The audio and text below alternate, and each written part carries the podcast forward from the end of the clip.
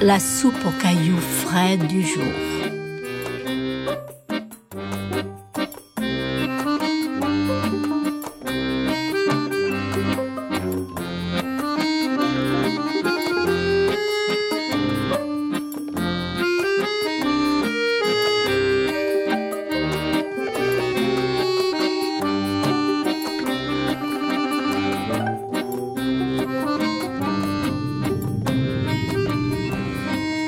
À l'heure où les cigales commencent à striduler, elle nous appelait.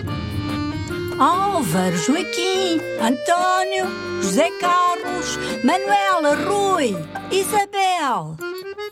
Nous accourions pour gagner les meilleures places sous la pergola. Ma grand-mère, elle avait tout son temps. Elle rangeait la nappe de lin qu'elle brodait son talent depuis plusieurs années caressait le chien derrière les oreilles, le chat sur le ventre. Nous soupirions d'impatience et c'est à ce moment qu'elle prononçait les mots magiques.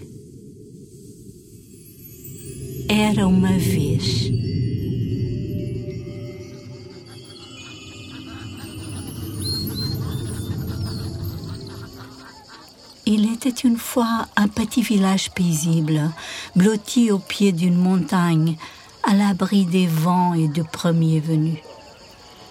On y trouvait des maisons blanches de chaque côté de la rue principale, un petit jardin avec un banc et une fontaine, un magasin général et une cantine qui fermait à l'heure de la sieste.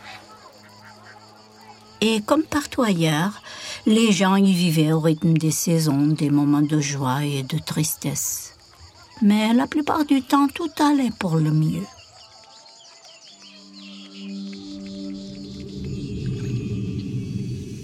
Un jour, un inconnu est soudainement apparu au village.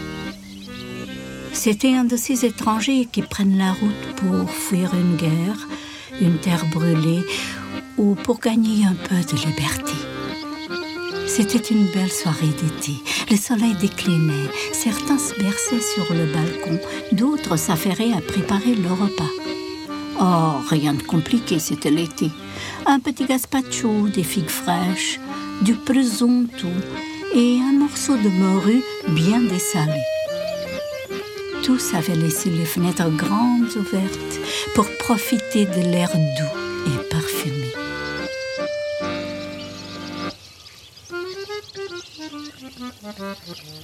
Le voyageur comptait se rendre dans la grande ville, comme tant d'autres qui ont dit adieu à leur famille pour aller au loin chercher du travail.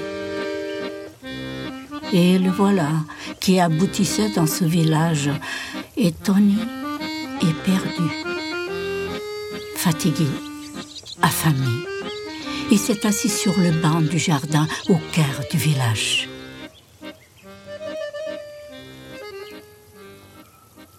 Apercevant cet étranger, mal habillé, mal chaussé, mal peigné et couvert de poussière, les villageois se demandèrent qui il était et ce qu'il faisait là. Ceux qui étaient encore dehors sont rentrés d'un seul coup, comme si un souffle de vent s'était soudainement levé dans l'air immobile de cette douce soirée. Dans toutes les maisons, les volets ont été rabattus et toutes les portes se sont fermées. Seul, le voyageur a ouvert son baluchon où il gardait précieusement tout ce qu'il possédait. Trois paires de bas sans trou, le chandail en laine de mouton que sa mère lui avait tricoté, une couverture, une gourde, des allumettes, un canif et un petit soldat de plomb. Rien de plus. Pas un seul croton de pain, ni amande, ni même un reste de saucisson. Il a plongé la main dans la poche de son pantalon. Tout au fond, ses doigts ont touché quelque chose. Un caillou. Un petit caillou, blanc ivoire, lisse, doux est tout aussi inutile qu'un caillou peut l'être, surtout pour un pauvre voyageur. Il se rappelait l'avoir ramassé au bord de la rivière, à la croisée des chemins où il avait longtemps hésité. Finalement, il s'était engagé sur le chemin que l'Angèle livrait, et c'est ainsi qu'il avait abouti dans ce village où les gens semblaient trop occupés pour venir le saluer. Découragé, il a plongé la main dans la poche de sa veste fripée. Oh, 25 sous oh. Pour ce voyageur, à cette époque et dans sa situation, 25 sous c'était une fortune, assez pour s'acheter une orange, un pain, des tomates, un fromage frais et plus encore. Merci la vie, s'est-il exclamé en prenant le chemin du magasin général.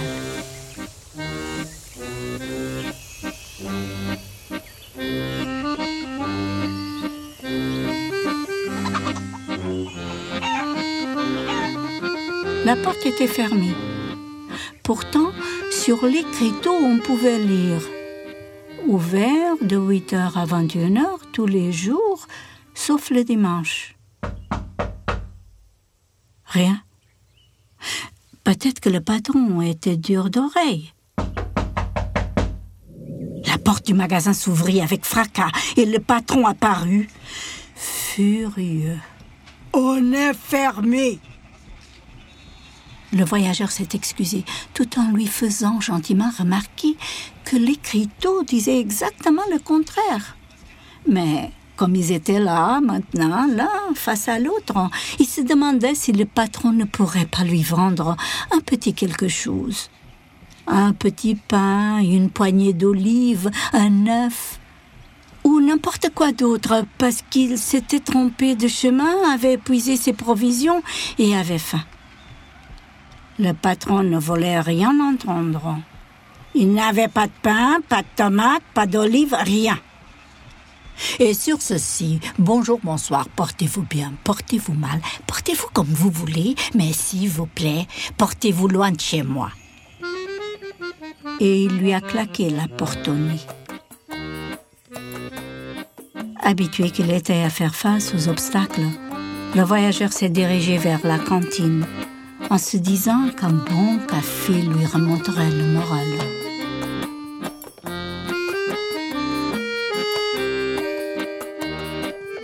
La porte de la cantine était ouverte, mais la patronne lui a même pas laissé le temps de s'asseoir.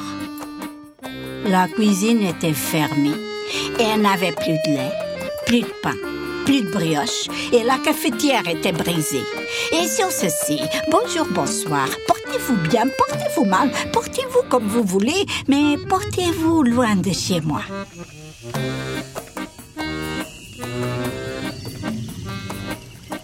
De retour au jardin, désemparé, le voyageur a regardé les maisons, les chaises berçantes vides, les volets fermés. Il avait bien compris qu'il n'était pas le bienvenu, mais il était trop tard pour rebrousser chemin. Les mains dans les poches, il a commencé à caresser le caillou du bout des doigts, comme il faisait avec son petit soldat de plomb. C'est alors que son visage s'est illuminé. Il s'est levé et est allé cogner de nouveau à la porte du magasin général. Je vous ai déjà dit que je n'étais pas là. Je l'ai bien compris. Je viens simplement vous demander de me prêter un chaudron. Je n'ai pas de chaudron. Dommage. Je voulais faire une soupe avec ce beau caillou frais, cueilli pas loin de chez vous. Ce n'est pas tous les jours qu'on en trouve de cette qualité et j'aimerais bien en faire une bonne soupe aux cailloux. Le patron a levé le sourcil avec méfiance. Vous le patron du magasin général Vous ne connaissez pas la fameuse soupe aux cailloux s'est étonné le voyageur, les yeux écarquillés. Euh, ben oui, la soupe aux cailloux. On connaît ça, nous autres. Hein. Pour qui vous prenez-vous, le monsieur qui vient, on ne sait pas d'où? A protesté le patron, en prenant son plus gros chaudron de cuivre. Mais il hésitait encore. Vous êtes sûr qu'il est bien frais, votre caillou? Sentez-le. Ça va. Nous ici, on fait confiance au monde. Le voyageur est retourné à la cantine avec le chaudron. Je ne vous dérangerai pas longtemps. Je viens seulement vous demander de bien vouloir me remplir d'eau ce chaudron. La fontaine du jardin est à sec et je m'apprête à faire une soupe aux cailloux. La fontaine n'est pas à sec, elle a ses jours comme tout le monde. Et des soupes de cailloux, moi je connais pas. Vous La patronne de la cantine Vous ne connaissez pas la fameuse soupe aux cailloux Votre voisin du magasin général en est friand, lui. Il a même insisté pour me prêter ce chaudron en me disant qu'un caillou comme celui-ci méritait d'y mijoter. Eh ben oui, la soupe au caillou, excusez-moi, j'avais la tête ailleurs. Passez-moi votre chaudron, ça ne sera pas long. Tout essoufflé, elle est revenue avec le chaudron bien rempli. Ça, c'est de l'eau de mon puits, monsieur. Vous n'en trouverez pas une autre aussi pure. Merci, madame. Vous avez mis le sel dans l'eau? Eh ben oui, on le sait. Je suis un peu fatiguée aujourd'hui. Tenez, de la belle fleur de sel de la dernière récolte. Et le gras? Je ne l'avais pas oublié. Pour qui me prenez-vous, le monsieur qui vient? On ne sait pas d'où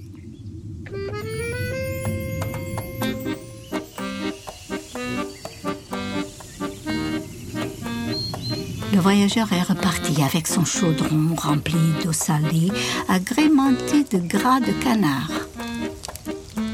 Dans un coin du jardin, il installa le chaudron au-dessus d'un bon feu de bois. Les gens du village avaient suivi avec curiosité l'étrange manège. Qu'est-ce qu'il fabrique, celui-là? Qu'est-ce que le patron du magasin général et la cantinière ont traficoté avec lui? Il n'en pouvait plus. Quelques-uns étaient retournés se bercer sur leur balcon, pour prendre l'air, bien sûr.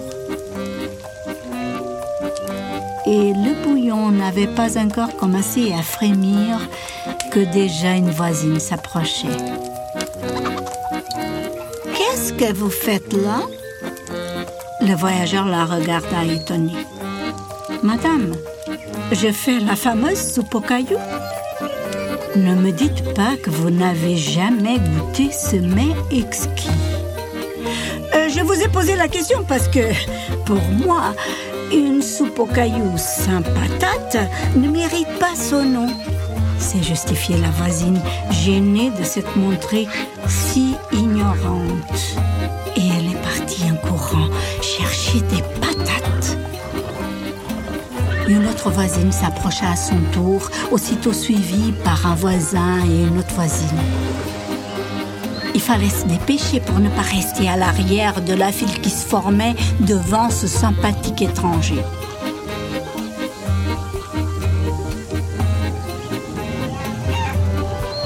Bientôt, tout le village s'est retrouvé autour du chaudron où cuisait le caillou, parmi les navires de la voisine et les oignons du fermier, en plus du chou, des tomates, des petits pois et de la pièce d'agneau du boucher. Pendant que la soupe mijotait, les villageois ont sorti les chaises, les tables, les nappes de lin et les bols de faïence qu'on n'utilisait que dans les grandes occasions. Et bien sûr, le violon et le vin. Arriva le moment de la dégustation.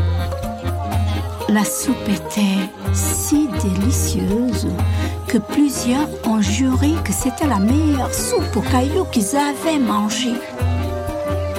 C'est à cause de l'agneau. C'est les carottes. Allez, Encore un bol, encore une danse, encore une chanson. Et toi, chef, sais-tu danser? Sais-tu chanter? Et tous ensemble, ils ont chanté, dansé et ri.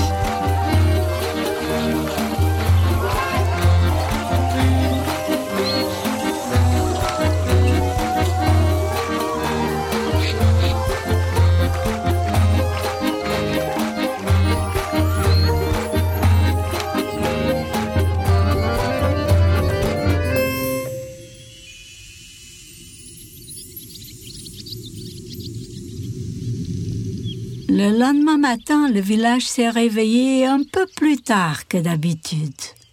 La tête encore pleine de musique, le cœur léger, ils se sont tous retrouvés au jardin. Tout avait été rangé, nettoyé. Mais notre ami, où est-il passé? Ils l'ont cherché partout, l'étranger devenu leur ami.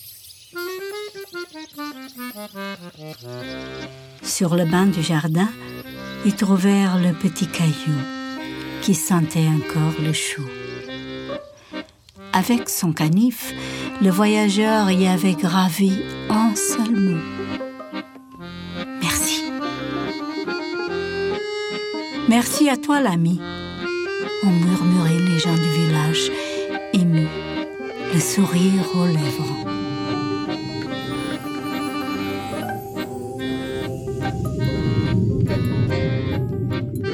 Sur ces mots, ma grand-mère se levait et partait à la cuisine pour nous préparer le souper. Oh, rien de compliqué, c'était l'été. Un petit gazpacho, des figues fraîches, du presunto et un morceau de morue bien dessalé.